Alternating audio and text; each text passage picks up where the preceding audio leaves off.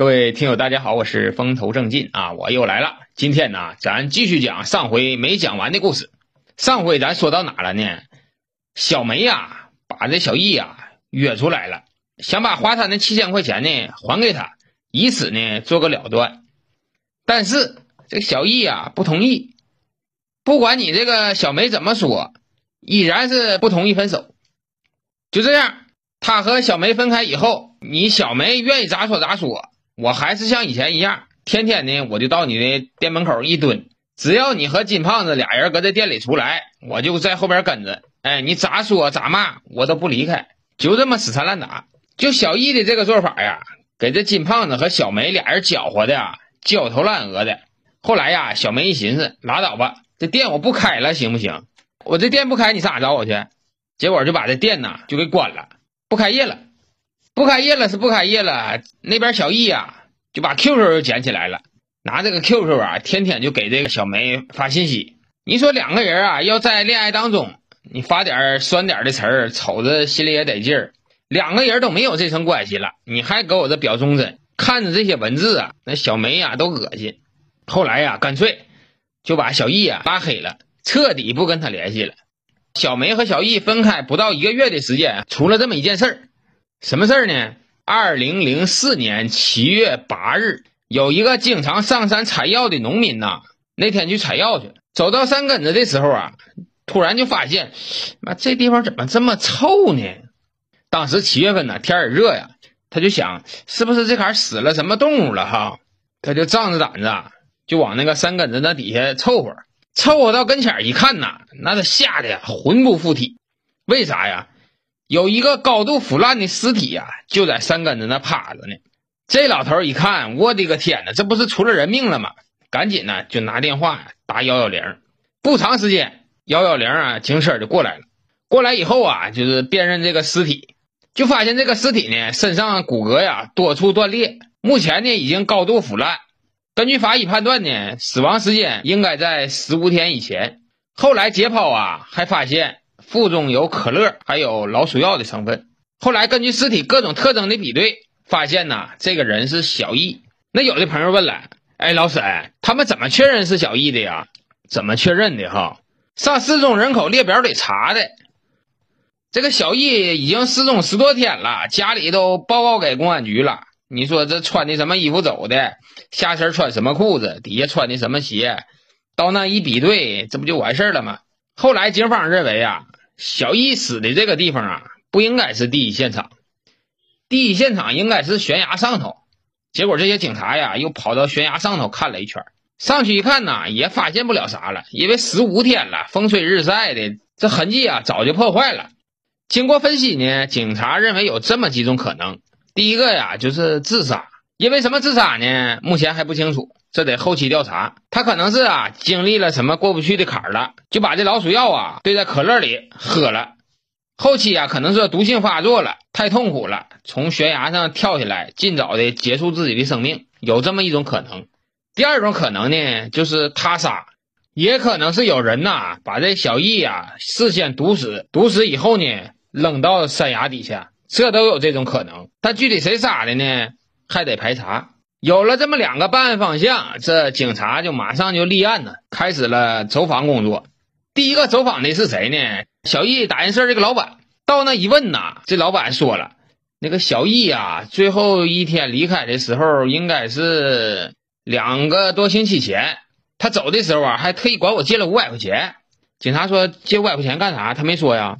他说了，他说借五百块钱请他以前那个对象啊，那吃饭。我知道他和他对象俩人都已经黄了，但我不知道为什么那天就非得请他吃饭。后来第二天呢，他就没来上班，没来上班，我就给打电话，但是电话呀也关机。我一看他电话关机呀，我就觉得他妈这小易啊，这小子有点不讲究。他可能是啊回老家了，或者是找到别的工作了，搁这呢骗了我五百块钱，钱也不多，我也没拿这当个事儿。那谁知道他现在他就死了呢？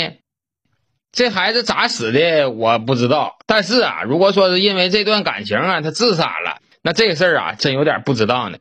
说到这呀，这老板娘啊，还挺为这个小易惋惜。警察得知这些资料以后，然后啊，又找到这个小梅，上小梅那问去。小梅一听说这个事儿，第一时间呢就愣了一下，说什么小易死了？咋死的？啊，我们在山崖底下发现他的尸体，他死之前呢还喝了老鼠药。这时候的小梅啊摇了摇头，哎呀，这个人啊，一个月之前我就跟他分手了。分手的时候啊，他就说过这句话，说呀，我要离开他呀，他就去死。这句话呢，饭店的老板能打证实，因为那天呢，咱俩在那吃饭，后期呀闹得挺不愉快，我还打了他两个嘴巴子，老板娘啊还过来拉来了。你上那去问问他去，他有这个口供，可能是说呀，我离开他，他太痛苦了，后期他就自杀了。我感觉也有这种可能，反正是啊，这里没我的事儿。那天话说的都很明白了。我已经跟他分手了，后期我这个店儿都关了嘛，为了躲着他。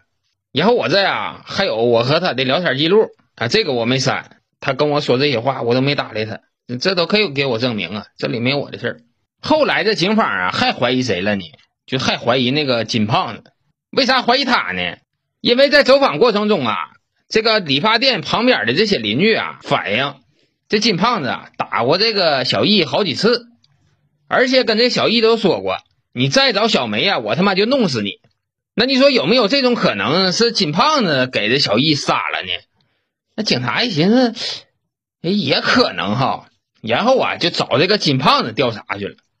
这金胖子啊，一看这个警察来了，身体啊都塞了糠了，都堆水了。他说啥事儿啊，警察叔叔啊？啥事儿？那个小易这人死了，你知道不？嗯，不不知道啊，咋的了？他从悬崖上掉下来了，而且死之前呢，还喝了掺有毒鼠强的可乐。这个事儿跟你有关系没？这时候这金胖子赶紧就摆手啊，这这这里可没有我呀，这里没有我。前几天呢，我跟朋友出去旅游去了，这个我朋友可以做证实。我们玩了挺长时间，我才回来。因为当时啊，小易啊就纠缠我和小梅，小梅那个买卖呢也没开，我趁着他没开买卖呢，我出去玩了几天，我有不在场的证据啊，这里没有我。那警察就寻思了，他妈的不是你，完也不是小梅，那可能就是他自杀了呗。至此啊，这个案子啊就到了一个瓶颈了。后来呀，这警察呀还想了解一点情况，就想回去再问问这个小梅。但是哈，再找小梅，这小梅呀不见了。打手机呢，手机还停机。这办案人员呢就有点警觉了，马上啊就找到了小梅的父母。那小梅的父母，我上次不是说了吗？在哈尔滨那打工的吗？上哈尔滨去找去了。这小梅的父母说了，前几天呢，我这女儿还真就来过一回。后来她说她去广州买那个美容器具去，说得走几天。然后走的时候呢，给我扔下来一个新的电话号码。那电话号码多少？这时候啊，小梅的父母啊就把这电话号码给警察了。警察呀，马上就给了刑侦人员了。人家刑侦人员有办法哈。经过办案人员对小梅这新号码的分析，发现呢，这个小梅啊根本就没在广州，在哪呢？在深圳呢。那你说她怎么跑深圳去了呢？其实啊，这事儿是这么回事儿。当这个办案人员呐找到小梅了解情况的时候，这小梅呀心就慌了。当天晚上呢，他就去找这个金胖子去了，跟这个金胖子说啥呢？说呀，我马上要去广州啊，进点货。你借我点钱，借多少钱呢？借二十万，回来我就还你。我爸妈呢有钱，现在呢他俩搁外地呢，所以说你我先跟你这串换串换，回来我就给你。另外呀，俺俩这都已经是确立关系了，我那理发店也搁那戳着呢，我跑不了。这时候的金胖子说呀，那个我知道你跑不了，那不就钱的事儿吗？但是我现在拿二十万，我手里没有，我得管我爹妈要啊。你先等一等，这个金胖子就回家要去了。要这钱的时候啊，那金胖子父母也不干呢。那啥事儿啊，就拿二十万呢？他说我处个对象，要去上点货。这金胖子爹妈就寻思了，哪行？你这二十万是不是得写个收条、写个借条啥的？这时候啊，这金胖子搁家就坐起来看了啊，什么借条啊？人家那买卖都跟他戳着呢。另外，俺俩都已经发生关系了，这个事儿都定的事儿了。你说要是让他写借条，是不是这个事儿咱办的就小气了？你赶紧给我拿钱吧。后来他爸呀也真拗不过他，家里就这一个呀，这二十万呢，后来就给拿了。拿完钱以后啊，这个金胖子跟这小梅说了：“你说你上广州上货去，一个小姑娘，我有点不放心，俺俩一起去吧，我陪你去。”小梅一听他说这个，马上就跟那金胖子说了：“哎呀，你别跟着我，你跟着我我倒不自在，我这轻车熟路的，我去了，我第二天我就打个盹就回来了。你说你跟着我还醉脚，到时候咱俩还得花双份的钱，吃饭住宿也不少钱呢。你就搁家等着吧，这两天我就回来。就这样，这小梅呀拿了金胖子的二十万，先去看了父母，把新的电话号码扔那了，坐飞机就来到深圳了。到了深圳呐，这是两眼一抹黑呀！你说这得咋活着？后来没办法了，一看自己呢还有几分姿色，正好赶上深圳的一个夜总会呀招小姐，就陪人唱歌那种小姐哈，他就上那去应聘去了。由于小梅长得漂亮，还说一口标准的普通话，到那呢就要了。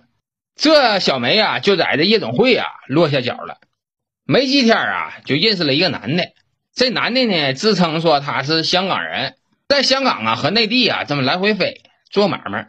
小梅呀就跟这个男的说了：“老板呐，你能不能给我办到香港去呢？我想在那边找份工作。”那老板说：“那行啊，那你办一个那个港澳通行证啊，你拿着你身份证，回头到那边我给你找工作。那落个脚那都不叫个事儿。”那小梅说：“那我也我也没有啊。再说现在我回去办挺费劲，你看你能不能通过别的渠道啊给我办过去？”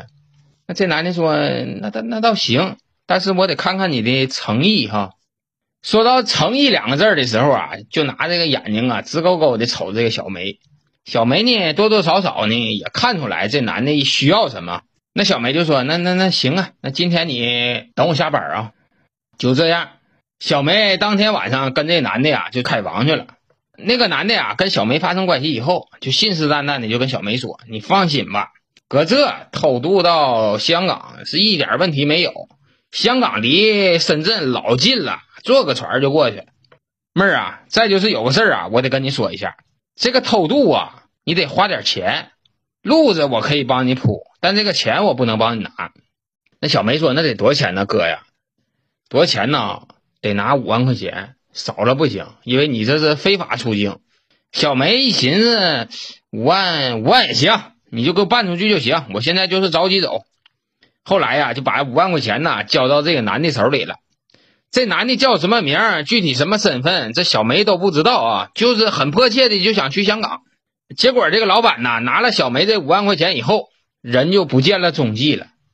小梅在这个宾馆呢等了他整整两天，这个老板没等来，把警察给等来了。那警察怎么找到他的呀？手机定位呀。一抓一个准儿，就这样，在逃的小梅被缉拿归案。那我说到这了，有的听友就问了：“哎，那这个事儿怎么是小梅干的啊？”啊，对呀，那不是小梅干的，她跑啥呀？这个是个怎么回事儿哈？我现在跟你说一下，在二零零四年的六月二十三号上午，这小梅呀就给小易打电话了，在电话里呀，这小梅呀说话声音特别温柔，跟这小易说啥呢？说那个小易啊，你现在有时间没？有时间你出来一下，我想跟你聊一聊。这个语气啊，就不像之前那么强硬，这回呢，就感觉这里头好像有点要求我的意思。小易一听他这么说呀，马上就来了精神头了。这时候啊，就找到复印社的老板娘，到那呀，跟老板娘就说了：“姐呀，你你看你手里有钱没？给我拿点钱。我那以前的对象啊，找我吃饭。今天呢，如果说唠明白了，他可能会回心转意。”今天非常重要，你给我拿点钱。这答应事儿，老板说：“那你要多少钱呢？你那有多少啊？那我这手里也没多钱。这么的吧，我这今天收了五百块钱啊，不行，这五百块钱你拿着，你俩吃个饭，开个房也够了哈。”就这样，小易就接过这五百块钱，揣兜里，火急火燎的就前往约会的地点。到了约会地点，一眼看到小梅了，这心里呀五味杂陈呐。小梅啊，当天穿的特别性感，而且呢。眼神里啊带着一种温婉，就那么悠悠的看了一下小易。这小易啊，这心呐马上啊又燃烧起来了。他俩呀约在一个饭店坐定以后啊，小梅啊开口就跟着小易说了：“那个小易啊，我前一阵子对你做那些事儿，你恨我不？”小易一听他这么说，低下头就说了：“那个我我不恨你，我还是放不下你。”小梅又说了：“我这么跟你说吧，我跟那金胖子。”咱俩黄了，金胖子那人呢，就是个臭无赖，他就想得到我，我感觉他也是玩够了。有一天我翻他电话呀，我看他电话里还有别的小女孩，啊，就这一点我特别反感。另外呀，这个人不像你那么有文化，说话一天嘴不浪叽的。我想来想去呢，我感觉呀，你比他强很多。当时呢，我也是被钱呐蒙蔽双眼了。你看这么的吧，咱俩和好吧。啊，那小易一听他这么说，那马上就心花怒放了，上去啊就把小梅的手攥住了，说：“小梅呀，我就知道会有这一天的。”小梅看着小易呀，也是两眼放光，然后跟小易深情款款的说：“这么的吧，小易，这两天呢，我心里也挺闹挺。明天你陪我呀，上山上去转一转，山上空气好。”那边人还少，咱俩呢好好的玩一玩，散散心，怎么样？这小易就说了：“那行啊，那明天几点？”然后啊就跟小梅呀定好了时间和地点了。也正是这次赴约呀，这小易呀才命丧黄泉。